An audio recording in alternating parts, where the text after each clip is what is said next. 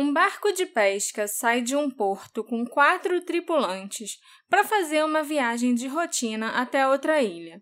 Viagem essa que, em circunstâncias normais, levava só sete horas para ser feita. Mas ele não chega no porto. Ele simplesmente desaparece no mar. Essa é a história do Fausto, o barco que desapareceu três vezes.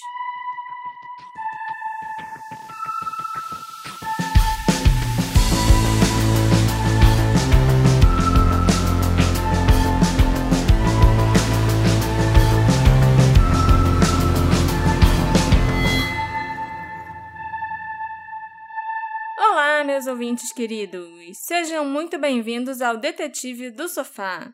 Eu sou a Marcela, a host desse podcast, e hoje nós vamos falar sobre um barco que se perdeu no mar. Não, ele não estava navegando no Triângulo das Bermudas, mas é quase tão misterioso quanto. Muito interessante, Marcela. Mas antes da gente falar, eu só queria lembrar a todos vocês que o nosso podcast precisa de apoiadores, porque todo projeto independente precisa de pessoas para contribuir financeiramente para que ele continue funcionando e a gente não é diferente. Então, se você quiser, se você gostar do nosso podcast, considere se tornar o nosso apoiador. Vai lá na Aurelo, ou pelo aplicativo, ou pelo site, vê lá como se torna um apoiador nosso e ajude a continuar esse nosso projetinho. E me conta, meu amor, a história do barco, Fausto. O Fausto, ou é o Fausto, como ele era chamado na língua nativa, né? Porque Ilhas Canárias, Espanha e tal. Era um barco de pesca que ficava ancorado em Tassacorte, nas Ilhas Canárias. Com 14 metros de comprimento total e uma arqueação bruta de 20 toneladas, o barco era bastante grande para sua categoria. Então, seus serviços eram solicitados não apenas para fins de pesca, mas ele era também frequentemente empregado para o transporte de frutas, legumes, gasóleo e outros produtos similares em todo o arquipélago. O Fausto era um navio robusto que ganhou uma reputação de ter muita durabilidade. Ele era um navio que, tipo, já tinha passado por vários perrengues, perrengues e continuava lá firme e forte, entendeu? Uhum. E ele estava equipado com um motor Lister de 43 HP. O que, que é isso, Alexandre? Cavalo você tá com potência. cara de quem vai me perguntar e eu vou dizer não sei, mas que bom que você sabe. Ok. Horsepower Muito obrigada. Então, 43 cavalos? de potência. E ele chegava a uma velocidade máxima de 13 km por hora, ou 7 nós, na língua dos marinheiros, sei lá. De quem Esse entende de barco. episódio vai ser bom. Claramente eu não entendo nada de barcos, né? Mas eu acho que é só isso que eu vou precisar falar de coisas técnicas. O importante é o mistério. Em 1968, Rafael Acosta era o proprietário do Fausto. E por muito tempo ele empregou os irmãos Ramon e Eliberto Hernandes, junto com os primos Miguel e Viterbo Acosta, como tripulantes do Fausto. Então estava tudo em família ali, basicamente, né? Os quatro homens eram marinheiros e pescadores experientes e eles já estavam exercendo esse ofício desde a adolescência. E o Rafael confiava muito em suas habilidades. Não era só nepotismo, não, né? Ele realmente. Era uma família de marinheiros. É. E, e não, o Rafael não era marinheiro, ele era só o dono do barco. Mas ele empregou a família não porque era família, mas porque eram pessoas competentes. Nas primeiras horas da noite do dia 20 de julho de 68, o Fausto deixou o porto de Tassacorte em direção à ilha de El Hierro, cerca de 80 quilômetros ao sul de La Palma, que é, eu acho, a capital das Ilhas Canárias, ou é uma das principais ilhas que compõem o arquipélago das Ilhas Canárias. O barco levava uma carga de explosivos que seriam posteriormente empregados para fins agrícolas na ilha. O Viterbo não estava a bordo naquele dia, porque uma festividade local estava sendo celebrada e ele tinha previamente concordado em assumir a responsabilidade por alguns dos atos oficiais que seriam realizados na cidade natal dele, de Tassacorte. Então ele não podia ir levar os explosivos nesse dia. Inclusive, era alguma festividade que acontecia todo ano. E todo ano, Viterbo estava lá cumprindo o papel dele na celebração.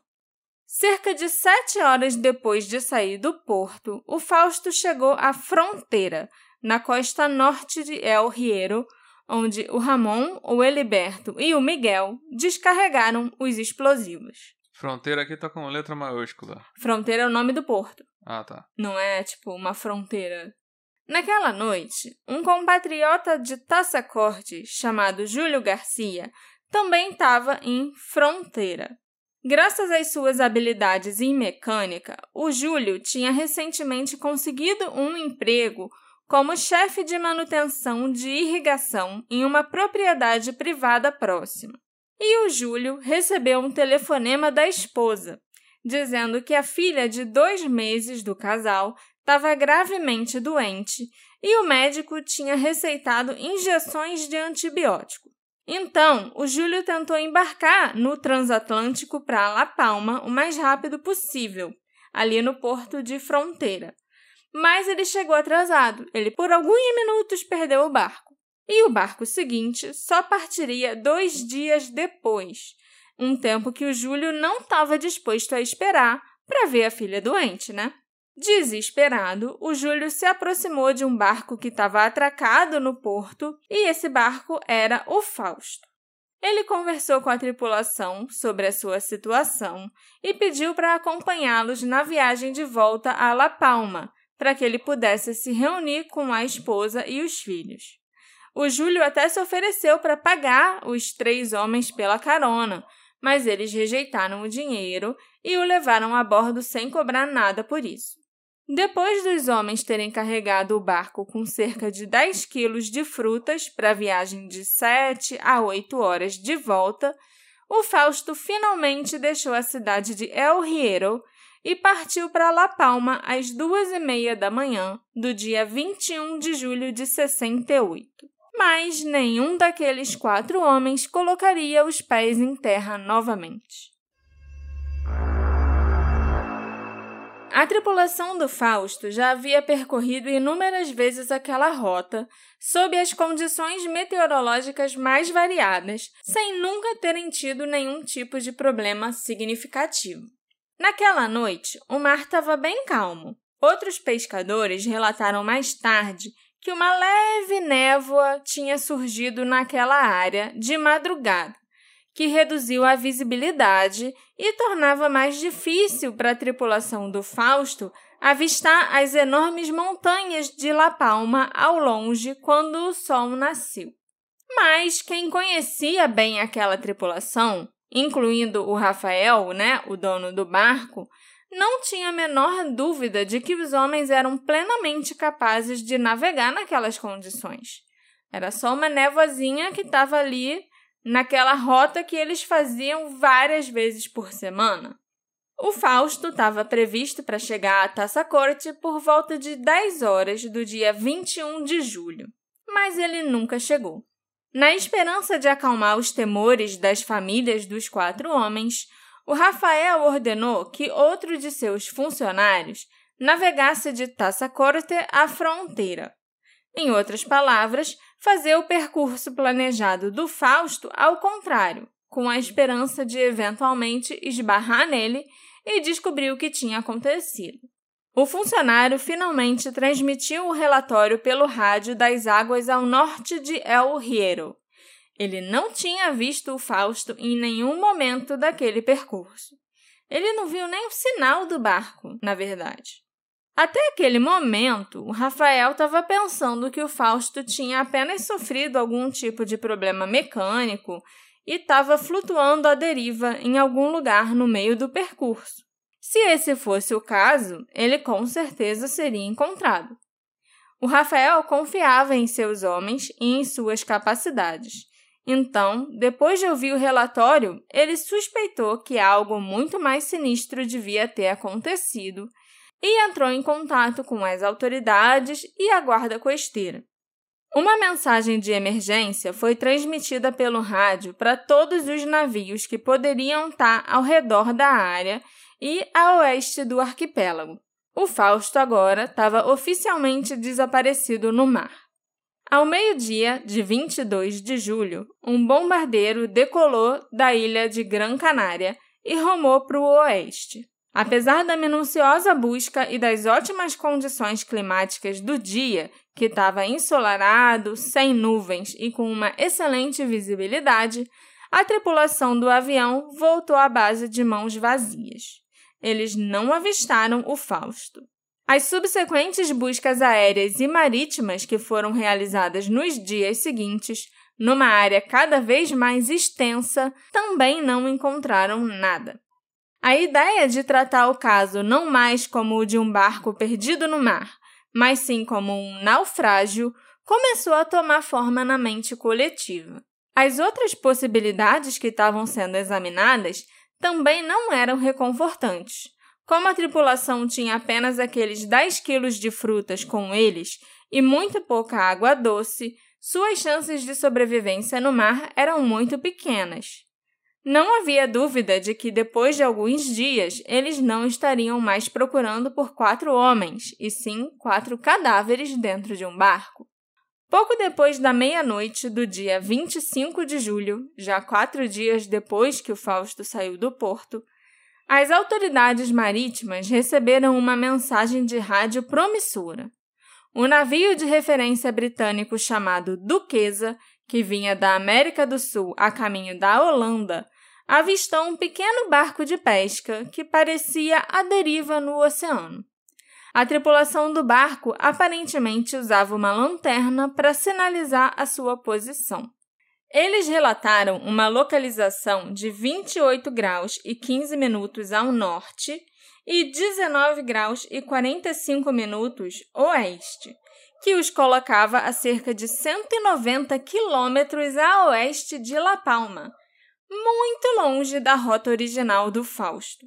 Não muito tempo depois, a embarcação britânica confirmou que o misterioso barco era de fato o Fausto. Ramon, Eliberto, Miguel e Júlio estavam vivos. Desidratados, famintos, queimados de sol e agitados, mas vivos é o que importa. A boa notícia se espalhou rapidamente, não só por La Palma, mas por todo o arquipélago. Parecia que, depois de quase quatro dias de horror e desesperança, haveria um final feliz. Com a ajuda de tripulantes que falavam espanhol, o Duquesa podia se comunicar com o Fausto. Depois de dar comida, água e cigarros para os quatro homens, eles se ofereceram para rebocar o Fausto de volta a La Palma. E, inesperadamente, foi aqui que as coisas tomaram um rumo ainda mais estranho. Hey! Você se interessa por crimes reais, serial killers, coisas macabras e tem um senso de humor um tanto quanto sórdido? Se sim, você não está sozinho. Se você precisa de um lugar recheado de pessoas como você, Venha conhecer o podcast Pátria Amada Criminal. Todas as semanas tentamos entender o pior da humanidade. Nesse processo a gente ri, chora, fica brava, fofoca, porque afinal de contas é assim que a gente fala quando está entre amigos. Suas novas melhores amigas trevosas estão aqui no Pátria Amada Criminal. Os quatro tripulantes do Fausto rejeitaram a oferta de serem rebocados de volta pelo Duquesa. Em vez disso, eles pediram combustível e comida suficientes para voltarem sozinhos a La Palma. Quando questionados sobre que tipo de avaria o Fausto tinha sofrido, né, se é que ele tinha sofrido alguma coisa, os homens responderam que o barco estava bem e que nada estava fora do normal, não havia avaria nenhuma.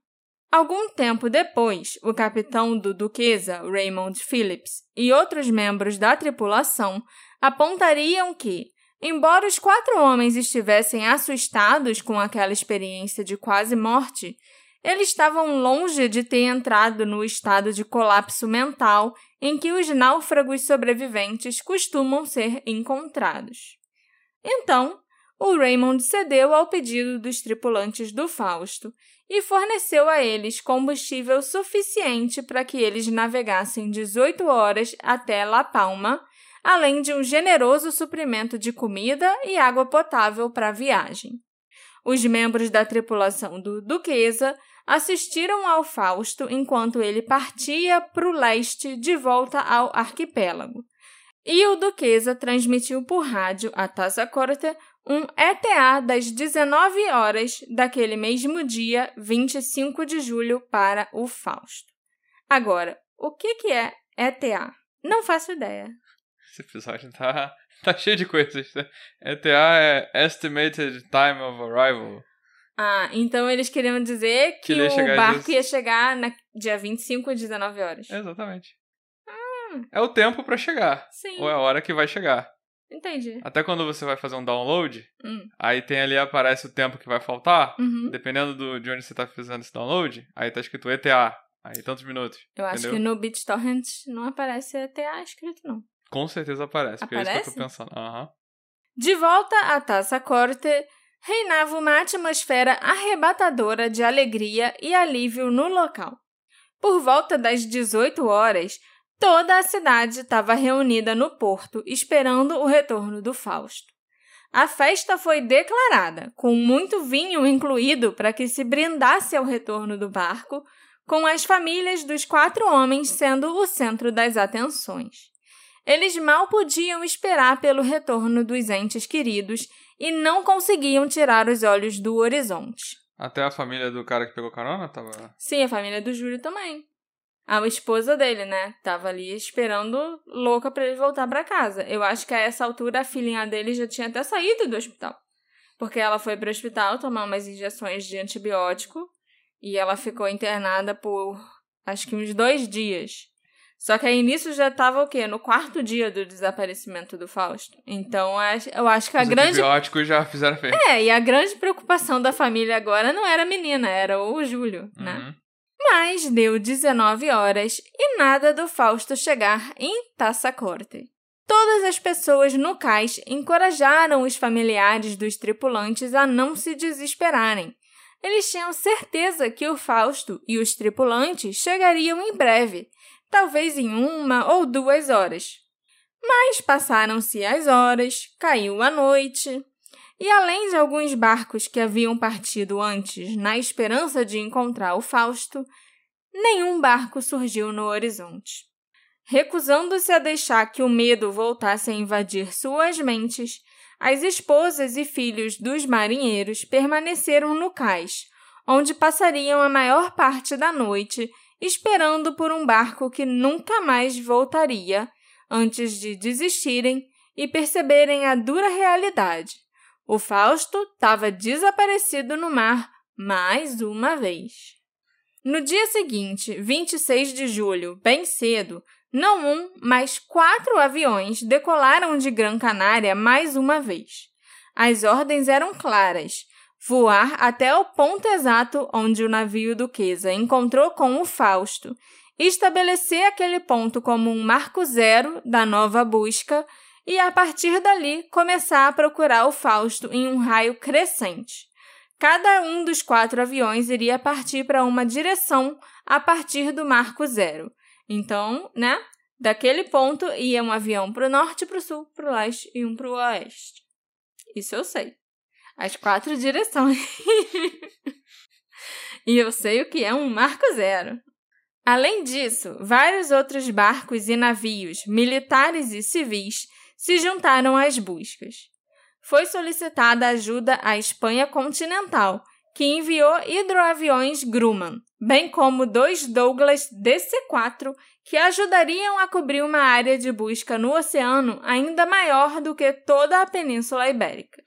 Outra coisa que eu sei é que as Ilhas Canárias pertencem à Espanha, por isso, né? Espanha continental. Enviou dois Douglas. Eu penso em dois. dois Duas pessoas. Chamados Douglas. Não, aparentemente isso é o nome de um tipo de hidroavião, Uhum. ou sei lá o quê, vai saber. Tá, e mais uma coisa que eu não sei, o que que são Douglas? Na época, a busca pelo Fausto se tornou a maior busca por pessoas desaparecidas na história da Espanha, custando mais de um milhão de pesetas, o que equivaleria a aproximadamente 2,26 milhões de dólares hoje em dia. E essas buscas duraram vários dias. Apesar do enorme esforço e dedicação ao caso do Fausto, As buscas foram em vão. O Fausto estava longe de ser encontrado no oceano, e agora o mistério era ainda mais desconcertante do que nunca. Finalmente, em 7 de agosto, as buscas foram encerradas. O Fausto estava agora oficialmente declarado perdido no mar mais uma vez. Né? Acho que essa é a segunda vez que ele está oficialmente perdido. Você me prometeu três. Sim, eu vou cumprir. No início de agosto, então, se iniciou um período em que as notícias e declarações confusas começaram a surgir em rádios amadores, além de jornais diários, principalmente no exterior. A emissora venezuelana YV5CTZ, por exemplo, afirmava que um ouvinte tinha ligado para eles afirmando que os tripulantes do Fausto estavam tentando fugir para a Venezuela, por isso que eles não foram encontrados ali naquele raio de busca. Em 2 de agosto, um relatório de um rádio amador a cargo da Assessoria da Marinha de La Palma informava que o Fausto tinha chegado a Puerto La Cruz com quatro tripulantes em bom estado de saúde, com provisões excedentes e que eles foram levados para serem interrogados pelas autoridades. A farsa do Fausto na Venezuela era a manchete do Diário de Avisos. Essa notícia chegou nas Ilhas Canárias e se espalhou pelo arquipélago todo, dando esperanças ilusórias, alegria e tranquilidade aos familiares dos tripulantes. Mas infelizmente não era verdade. Fake news reinando no mundo desde 1968. Ok. Dois meses se passaram e, aos poucos, os familiares dos tripulantes do Fausto foram se conformando com a perda de seus entes queridos. Seja o que for que aconteceu com eles, ficou claro que eles não voltariam. Para o resto da sociedade, o Fausto começava a virar coisa do passado, notícia velha, sabe? E a vida voltava à normalidade.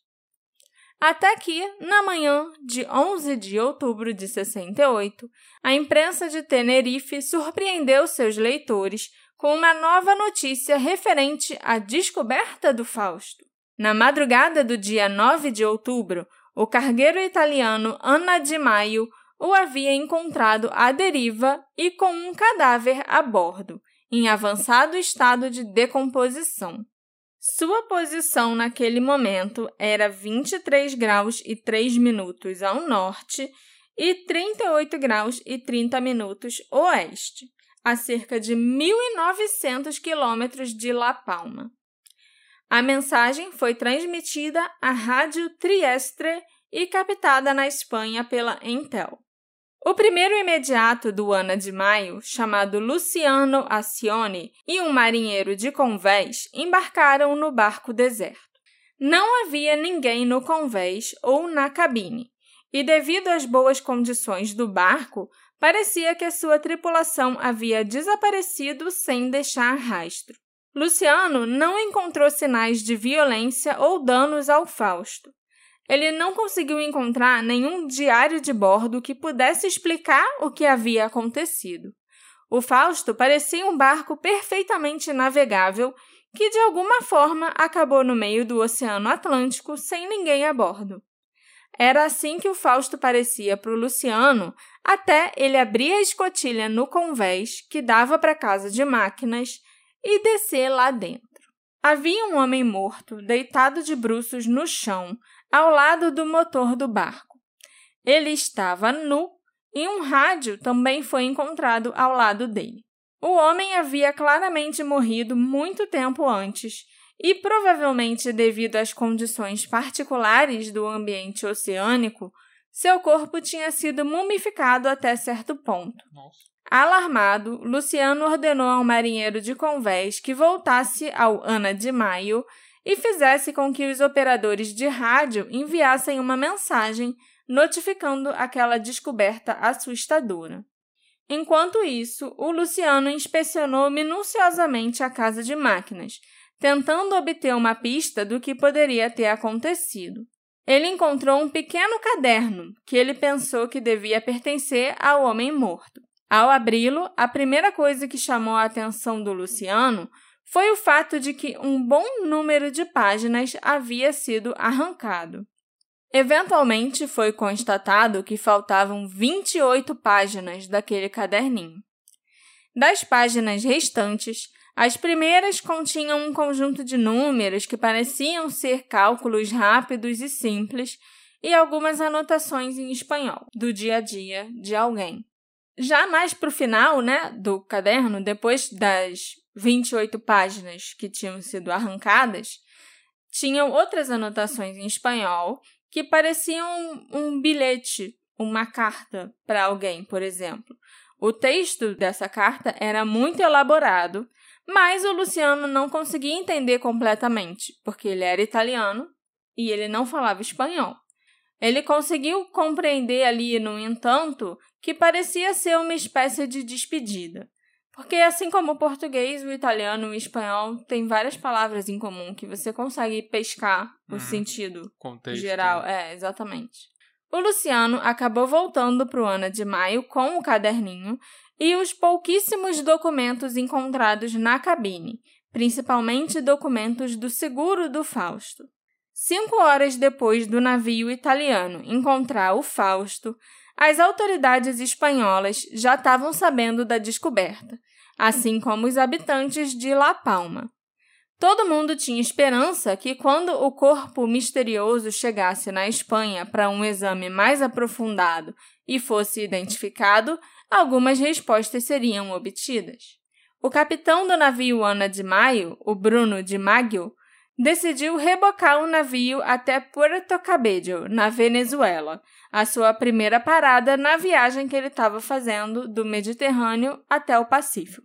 Ele também prometeu enviar à Espanha um envelope com alguns documentos encontrados a bordo, né? Os documentos do Fausto e esse diário, esse caderno do homem morto.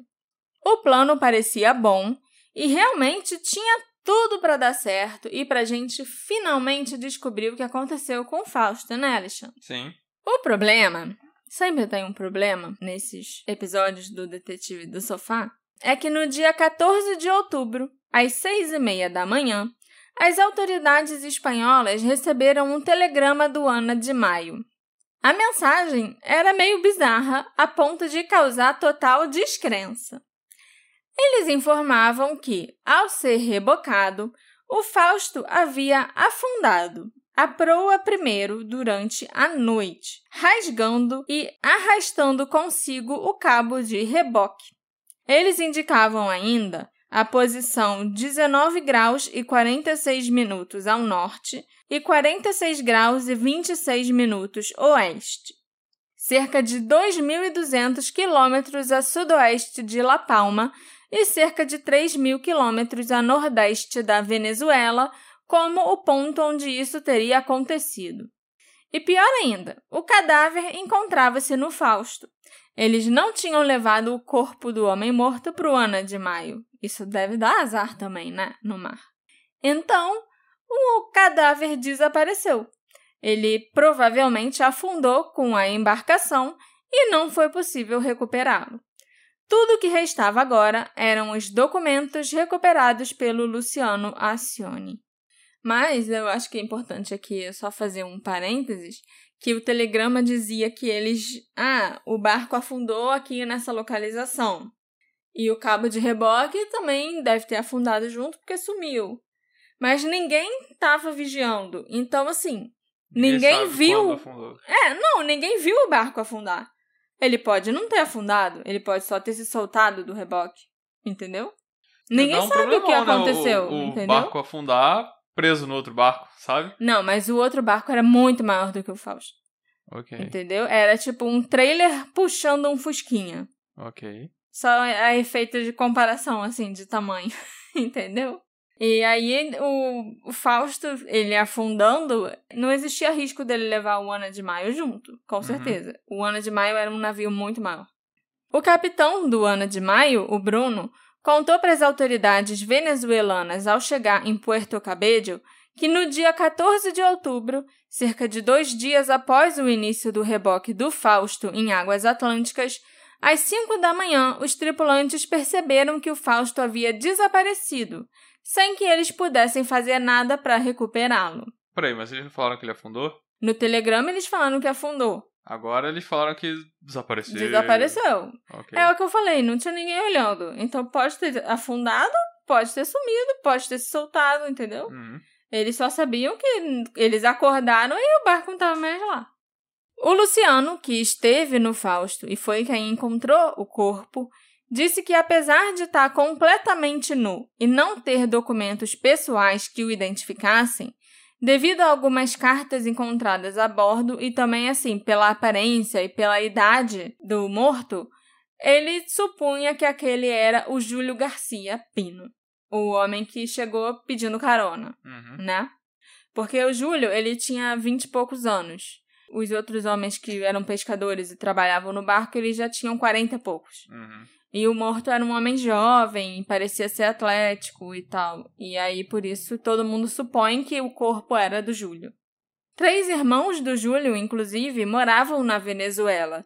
E eles tinham ido até Puerto Cabello na esperança de recuperar e enterrar os restos mortais daquele homem, caso fosse o irmão deles.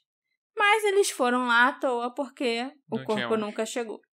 O Bruno entregou ao delegado do consulado espanhol naquela cidade, o senhor Marichal, um envelope lacrado contendo o diário que o infeliz mecânico havia deixado.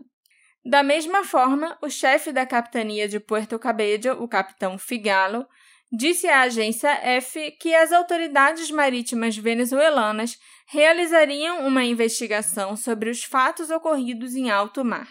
Por fim, o diário e os poucos documentos encontrados pelo Luciano no Fausto chegaram a La Palma, e aquele caderninho foi mostrado às famílias das vítimas.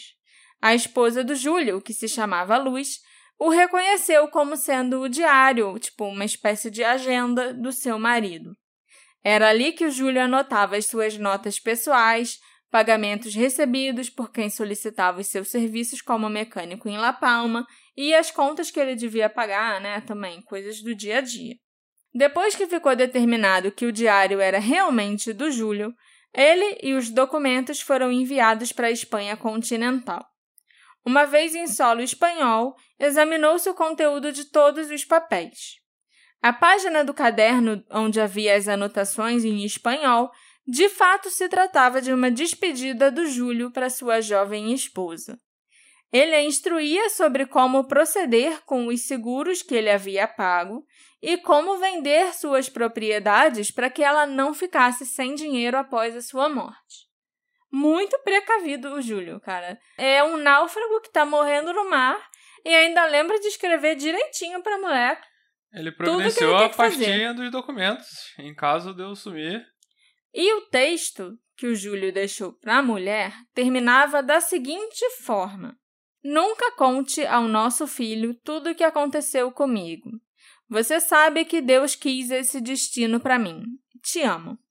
O endereço do Júlio estava escrito no pé da página e a Luz ainda confirmou também que aquela era a caligrafia do marido. Em 2013, a Luz ainda estava viva e ainda guardava aquela última página do diário do Júlio com ela. E ela nunca mais se casou. Hum, tadinha. O aspecto mais marcante dessa carta, né, dessa despedida que ele deixou para a Luz, além do fato do Júlio saber que a morte estava chegando, é que a carta começava do nada, sem um contexto, o que, junto com as páginas perdidas, levou os investigadores a acreditarem que, por algum motivo, o Júlio havia documentado naquelas páginas, naquelas 28 páginas, a série de eventos que levaram ao misterioso destino do barco. E aí ele foi lá, arrancou e deixou só a última página. Tanto que na- ele também falava para nunca deixe nosso filho saber, O que tipo, aconteceu o que comigo, aconteceu comigo. Sendo que ninguém sabe. É. Por quê? Porque ele devia ter escrito isso antes, Hum. né? A história do Fausto ainda está envolta em lendas e mistérios até hoje. Em julho de 98, a tragédia dos infelizes tripulantes e do navio em que eles viajavam foi revivida em algumas reportagens publicadas na imprensa de Tenerife. E em 2014 também foi lançado um livro que conta com detalhes, né? O pouco que se sabe sobre o Fausto e os quatro homens que estavam no barco e o que, que pode ter acontecido naqueles dias em que eles ficaram perdidos. O autor do livro, Luiz Javier Valasco Quintana, ele passou muito, muito tempo estudando todos os documentos que existem sobre o Fausto. Tudo que estava lá no arquivo da Espanha sobre esse barco, sobre as investigações, os relatos que os tripulantes do Duquesa deram quando chegaram na Holanda sobre o encontro com Fausto. E aí depois ele lançou um livro, mas o que a gente sabe, o que as, os investigadores espanhóis descobriram também na época é muito pouco.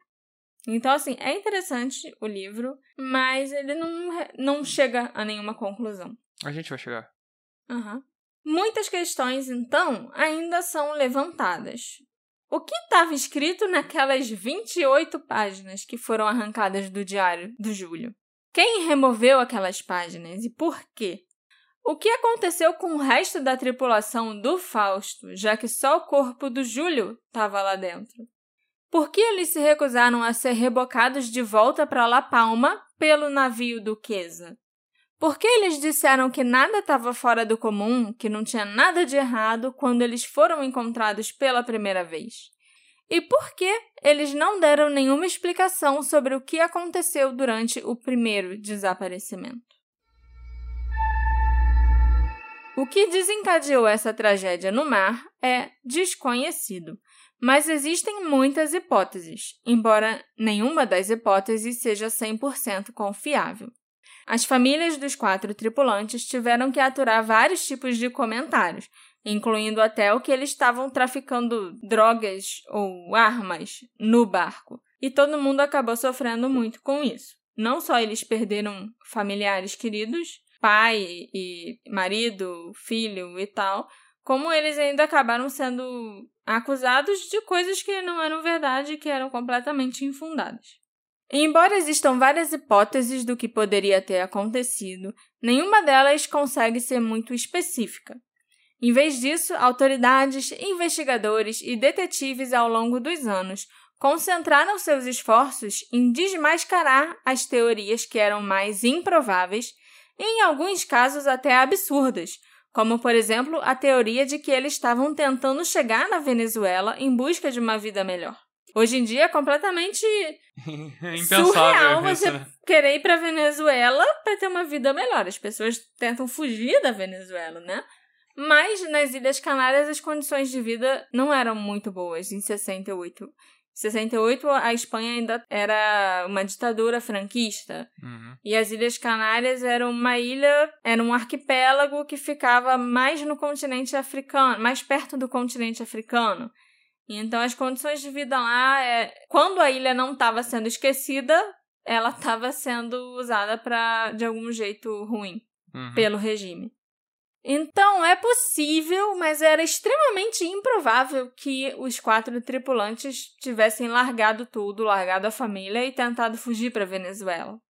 É verdade que o pós-guerra e as primeiras fases do regime franquista condenaram milhões de espanhóis a uma pobreza sufocante, obrigando muitos canários a se aventurarem a cruzar o oceano em pequenas embarcações, na esperança de chegar na América do Sul que eram países com economias emergentes, né? Assim como os avós dessas pessoas fizeram no final do século XIX e início do século XX.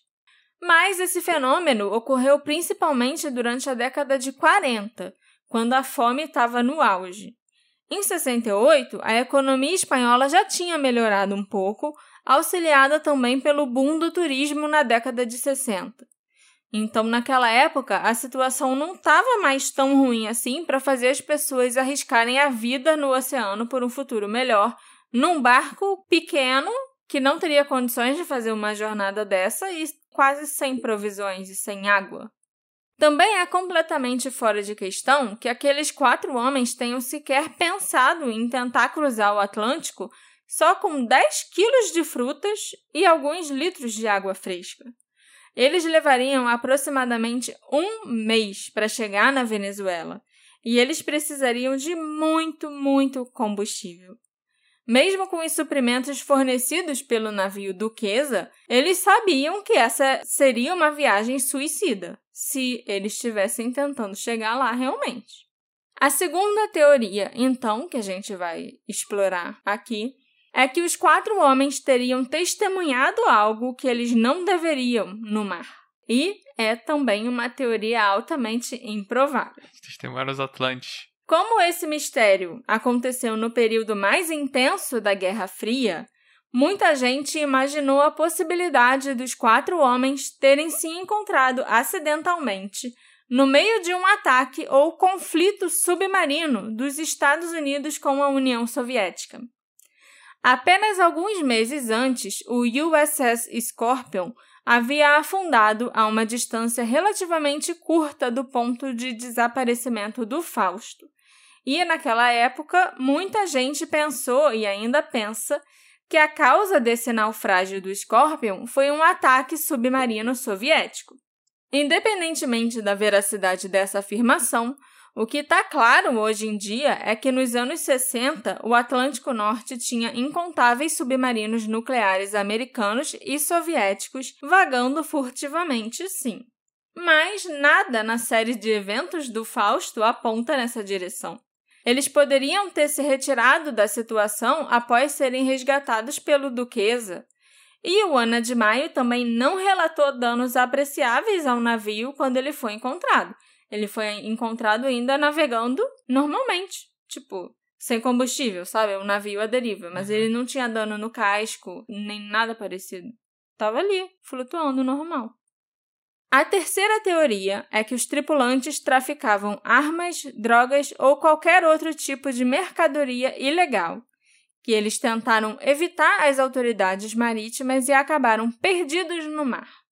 Apesar deles viverem vidas modestas de operários, nenhum dos quatro homens ou suas famílias estava numa situação financeira difícil ou desesperadora a ponto deles resolverem virar traficantes no barco de outra pessoa. Nenhum deles tinha grandes dívidas e não tinham antecedentes criminais. Então, eles não tinham motivos para colocar a si mesmos ou as suas famílias em risco de violência ou prisão por um dinheiro extra. No regime franquista, a pena por esse tipo de comportamento de contrabando, se eles fossem descobertos, era incrivelmente dura. Por outro lado, a maconha no final dos anos 60 era algo que dava muito dinheiro. Então, os homens poderiam ter marcado um encontro com algum cliente no mar, fora da rota planejada, para evitar serem pegos traficando drogas. E quando o barco do cliente não apareceu, eles podem ter tido que continuar procurando para tentar fazer um negócio porque eles não podiam voltar para casa sem o dinheiro e com a maconha. Talvez o negócio tenha dado errado, quem sabe. Mas quando eles encontraram o Duquesa, eles podem ter sinalizado sua posição pensando que era o contato deles. E quando não era, eles tiveram que ficar calmos e sair de vista. Eles eventualmente se perderam no mar com suprimentos mínimos e sem combustível e foram morrendo um a um. Você não deixa um corpo num pequeno navio, num pequeno barco, numa situação de sobrevivência para apodrecer ali com você. Você vai jogar o corpo no mar.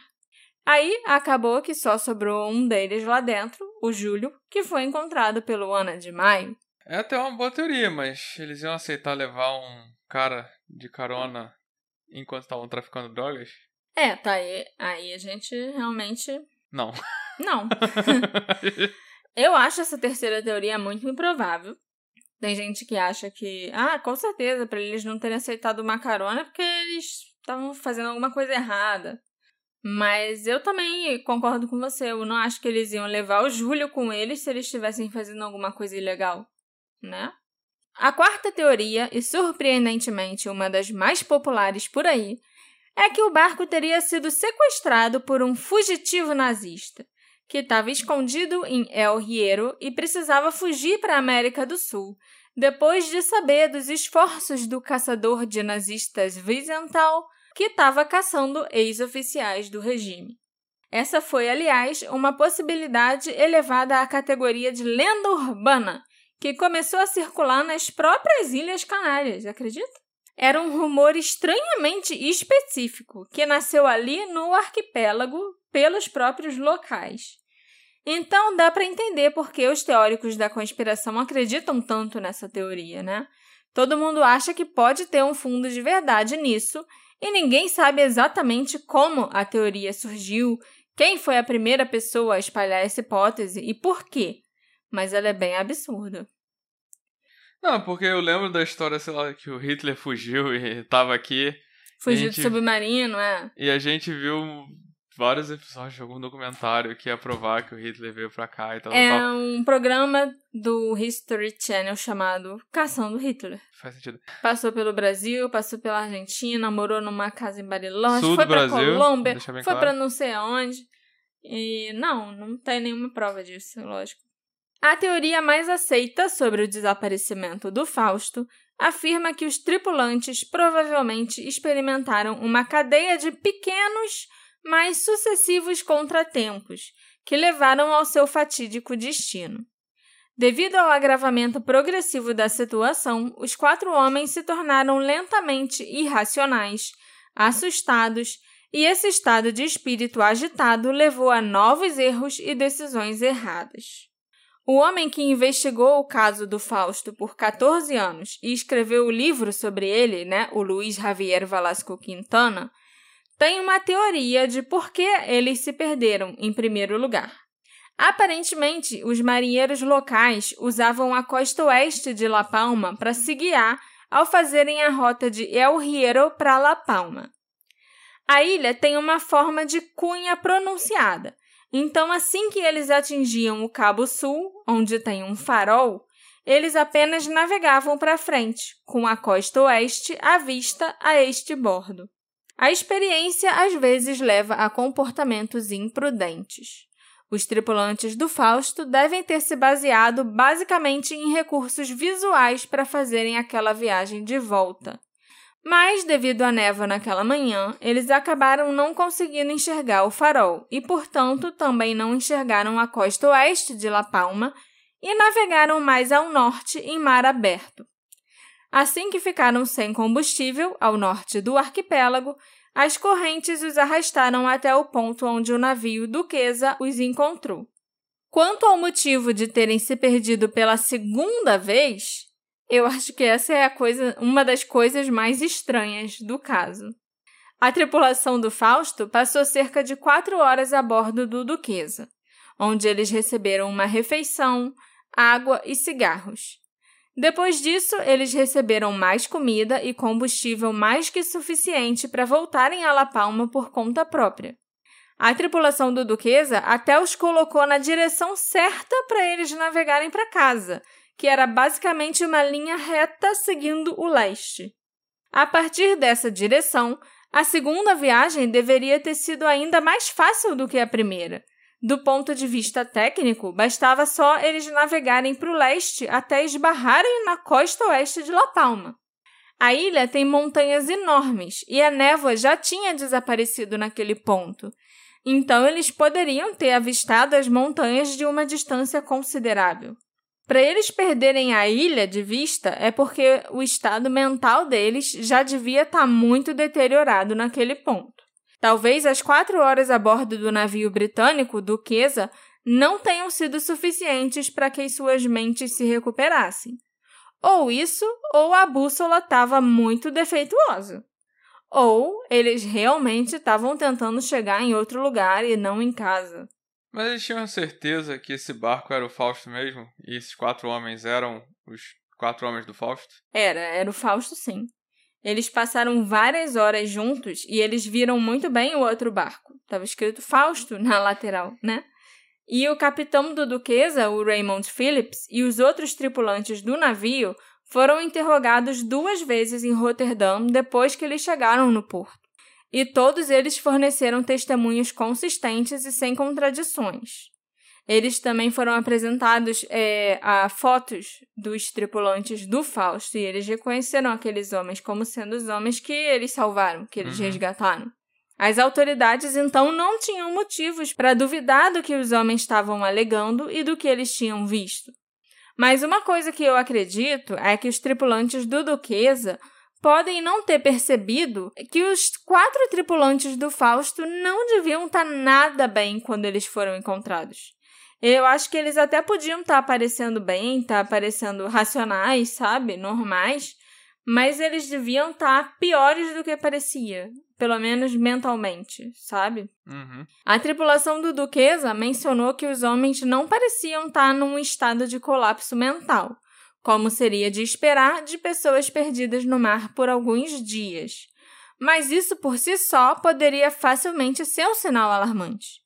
Esses homens provavelmente foram mais afetados pela desidratação, estresse e exposição do que parecia.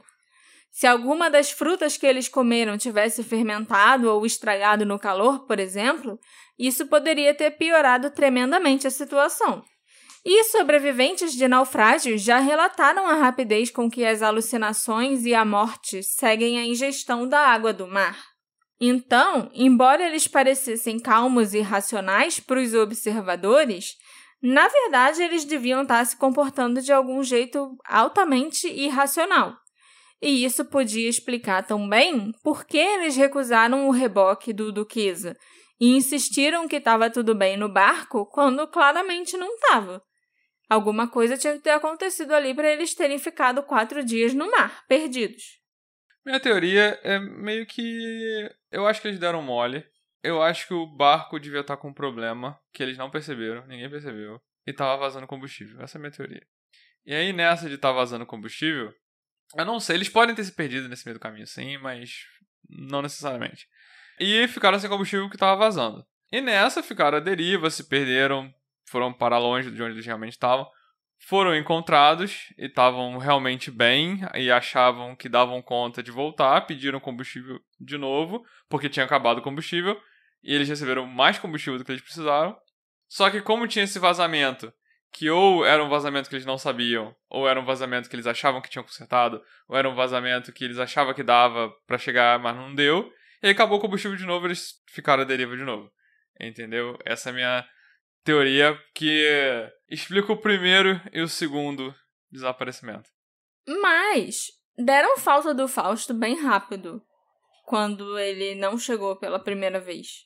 Fizeram muitas, muitas buscas e nada dele ter sido encontrado.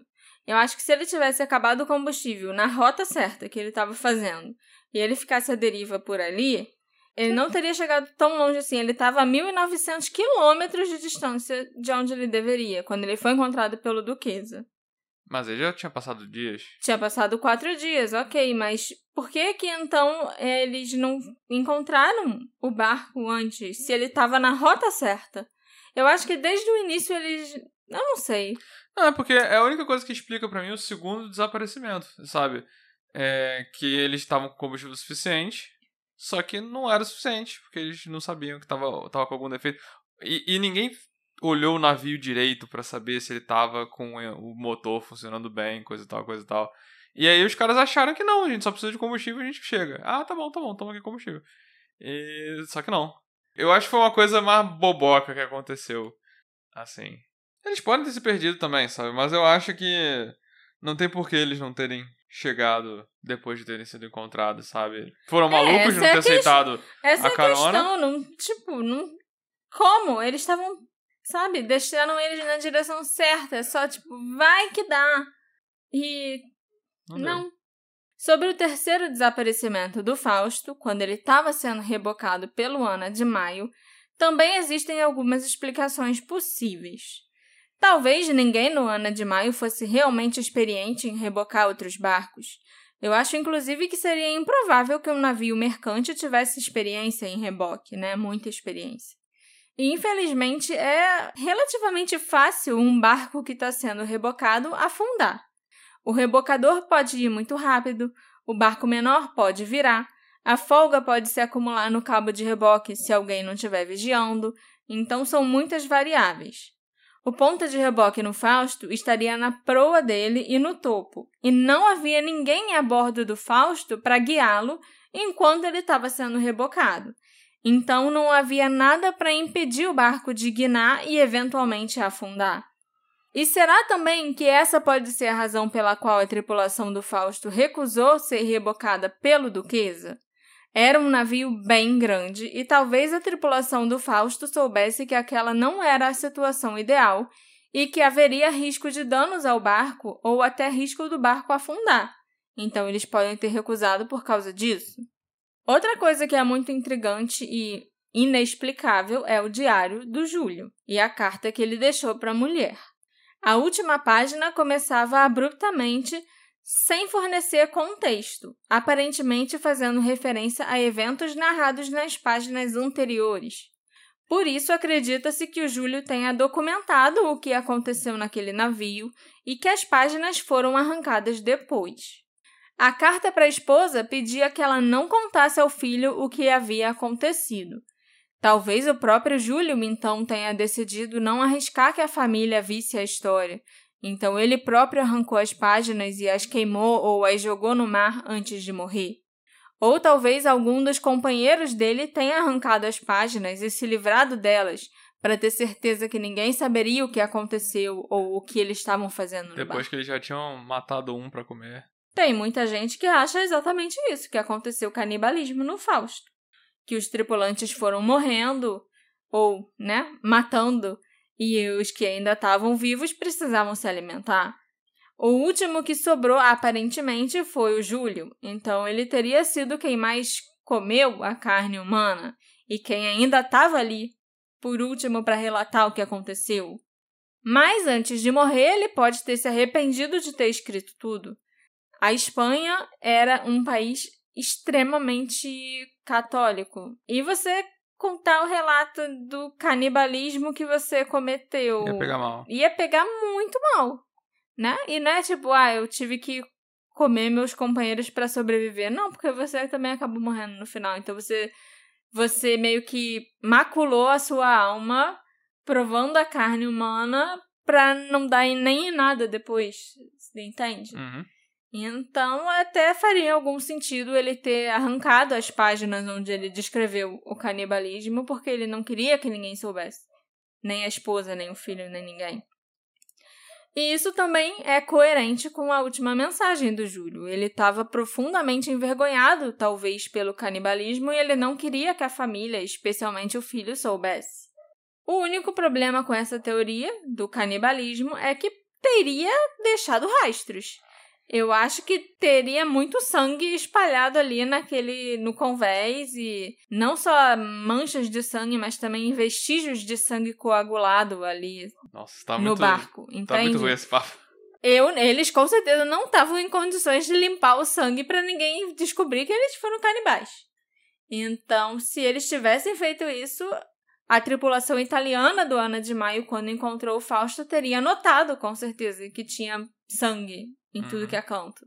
Mas eles nunca relataram nada do tipo. Eu gosto muito da teoria do canibalismo. Eu acho que é excelente para explicar por que, que as páginas foram arrancadas. Porque se não foi isso, então o que, que era tão horrível que eles não queriam que ninguém soubesse, sabe? Mas não tinha vestígios que isso pudesse ter acontecido. E canibalismo, vamos combinar, deve deixar muitos rastros. Não sei dizer. Eu já ouvi falar de um cara que sobreviveu comendo carne de morcego e bebendo sangue de morcego. Então. No meio do Atlântico? Não, não, era um outro Ah, cara tá. numa outra história. ok. É.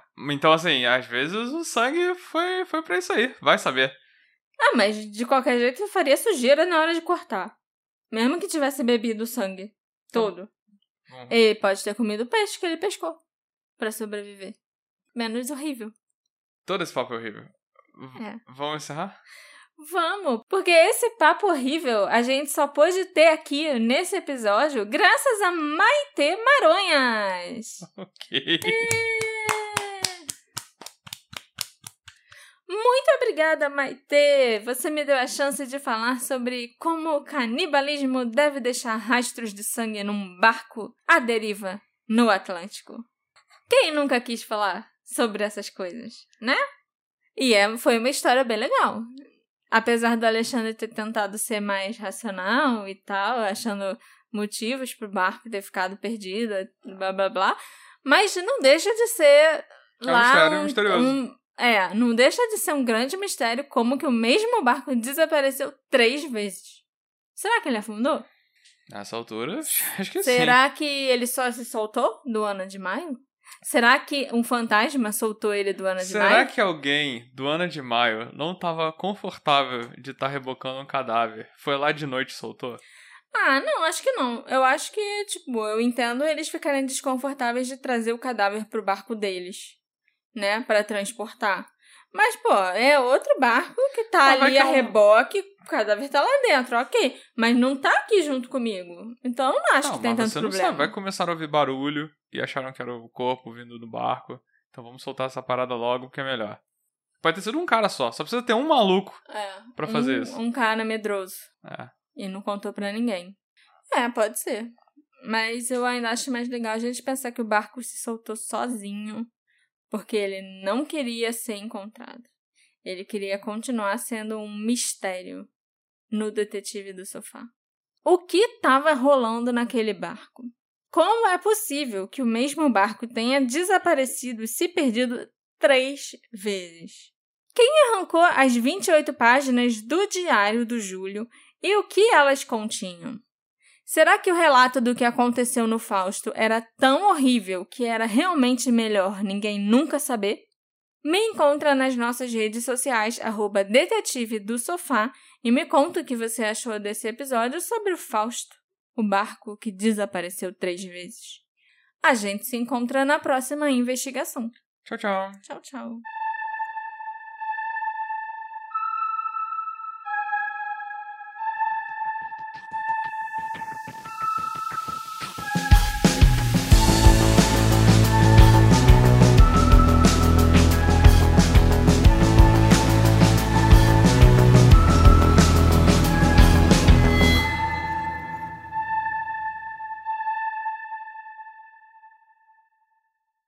Hey, você se interessa por crimes reais, serial killers, coisas macabras e tem um senso de humor um tanto quanto sórdido? Se sim, você não está sozinho. Se você precisa de um lugar recheado de pessoas como você, venha conhecer o podcast Pátria Amada Criminal. Todas as semanas tentamos entender o pior da humanidade. Nesse processo, a gente ri, chora, fica brava, fofoca, porque afinal de contas é assim que a gente fala quando está entre amigos. Suas novas melhores amigas trevosas estão aqui no Pátria Amada Criminal.